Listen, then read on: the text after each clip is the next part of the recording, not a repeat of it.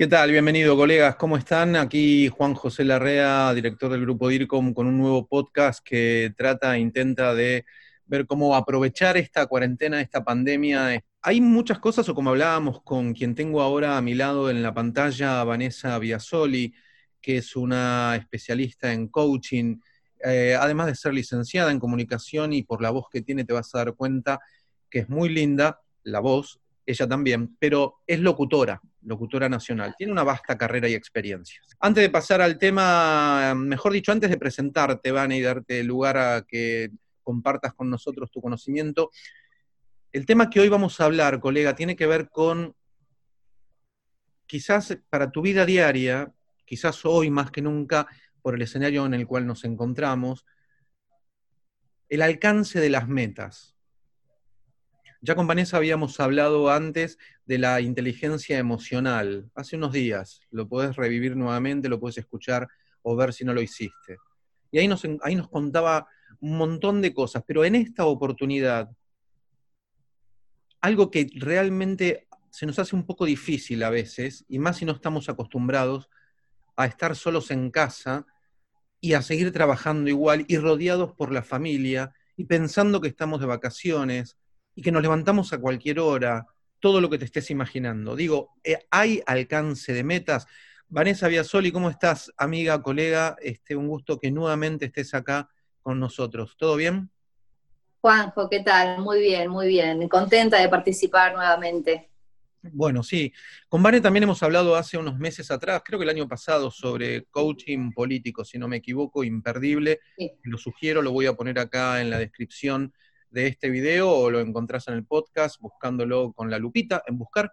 Eh, Vane, vos sos especialista en coaching, em, venís dando muchas capacitaciones individuales y a personas, eh, mejor dicho, y a empresas, pero enseñanos un poco, ¿cómo hacemos para tener, a ver, los objetivos quizás los tenemos, las metas las tenemos, si querés discernimos entre metas y objetivos, pero ¿cómo hago yo para poder cumplirlas?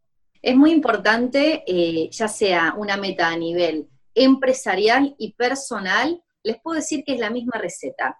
Yo utilizo mucho una triada que me viene resultando muchísimo, que fui diseñando a lo largo de mi vida y veo que produce muy buenos resultados también a la gente. Muy bien ahí con el mate, muy bien. En argentino, ¿no? Entonces, esta triada consta que hasta te lo podrías, y te lo recomiendo que te lo estudies de memoria. Insistencia, confianza y paciencia. Insistencia, confianza y paciencia. En mí mismo, ahora calculo que vas a, atomizar cada una de las que dijiste, pero ¿en mí mismo? En vos mismo. A ver. Todo parte de vos, porque como hablábamos eh, también eh, en el anterior, la anterior llamada que hicimos hace unas semanas, es eh, pasa por cómo yo gestiono mis em, emociones y cómo yo me voy reconciliando con la persona que soy. Pero para llegar a una meta, no va a llegar la misma que salió en este punto de partida, va a llegar otra persona que va a atravesar un montón de desafíos que la propia vida te va poniendo. A ver. Insistencia, confianza y paciencia. Y empezamos por insistencia. Sí. Esto tiene que ver, Juanjo, y te habrá pasado muchísimo porque vos trabajás hace años con, grandes equipos en, empresas y a nivel público también con saber que se trata de seguir adelante más allá de todo lo que me pase. Seguir adelante más allá de lo que me pase. Esto es muy bueno decirlo, ¿no? Avanzar, darle para adelante más allá de los escollos, obstáculos, las ganas y el estado de ánimo. Espectacular. Bueno, me, adelanto a decir, para el que no lo conoce, a Juan José Larrea, eh, que uno de sus lemas, y que me lo pegó también a mí, es avancemos. Te manda un mail y te pone avancemos, ¿no? Avancemos, sí. No nos quedemos con palabras. Sí. sí, espectacular, avancemos. Avanza, Vane. Avanzo. Entonces, insisto, es avanzo. ¿Por qué? Porque otro ya lo hizo, sí, y no importa, lo voy a hacer diferente. Porque está difícil, sí, y no importa, tengo que seguir insistiendo. Eso por un lado. Insistencia, el punto dos dijimos que es confianza. Y acá, Juanjo, es confianza en mí plenamente confianza en que el hacer las cosas de forma no debida, y fíjate que no digo equivocarme, sino no las hice como después con el diario del lunes me doy cuenta que tendría que haberlas hecho, es parte de esa meta y es parte del crecimiento y necesito equivocarme. ¿Sí? Entonces, si cada equivocación hace que yo me reste confianza, no alcanzo nunca la meta. Necesito confiar en mí, necesito confiar en que esta vez no salió, pero sí va a salir la próxima, y si no la próxima, y si no la siguiente. Grupo DIRCOM, gestión del conocimiento latinoamericano en comunicación y por expertos latinos. Está bien entonces equivocarme, y, pero también es eh, lo, que, lo que estoy entendiendo es que no solamente está bien equivocarme, sino que tengo que entender que seguramente me voy a equivocar y que no pasa nada, que debo aprender de ese error y avanzar. ¿Es eso, Vane? Seguramente no, te vas a equivocar. Y si no te equivocas, algo está raro o algo está mal. Porque lo sano, lo sano es que te equivoques.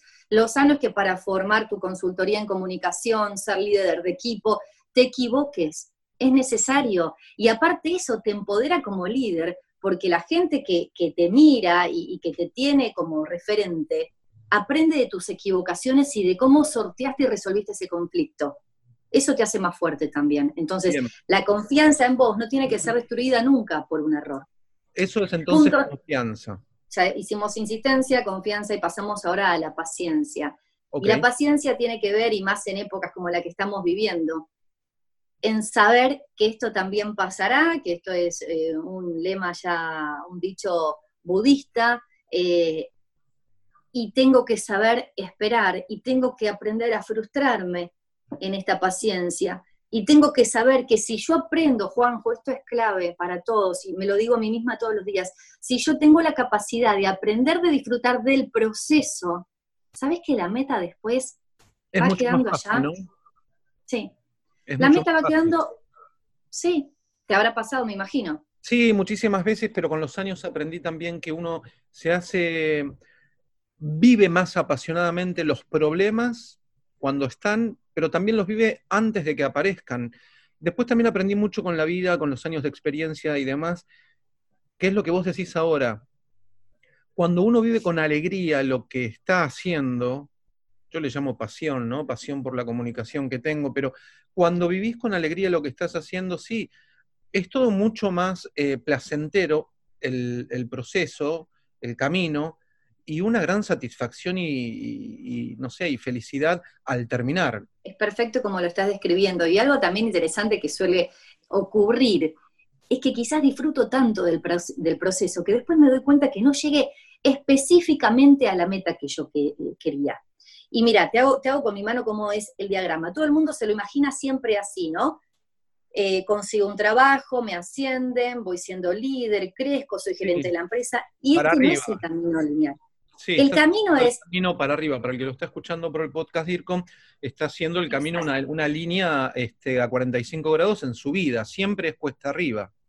Claro, la diagonal que va subiendo, como que todo el gráfico me muestra que todo se potencia. Y no es así. Para lo que lo están escuchando, esto es un ovillo de lana desarmado. Esto es, consigo un trabajo, no me gusta mi jefe, renuncio, cambio de empleo, me hago independiente, pierdo plata, tengo un mal socio, crezco y después llego pero el va para todos lados, esa línea va para todos lados, pero no, no significa que sea una cuestión de cuesta arriba.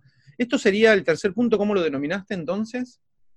Insistencia, confianza, el tercero es paciencia. De la paciencia a saber que el proceso no es como yo quiero. Y a veces nos sentimos tan omnipotentes de que esto va a ser así. Y no, esto va a ser a veces como la sociedad, la economía, la vida te lo vaya permitiendo. Pero lo importante es que vos tengas compromiso con tu acción y emprendas acción plena y segura en todo lo que vos querés.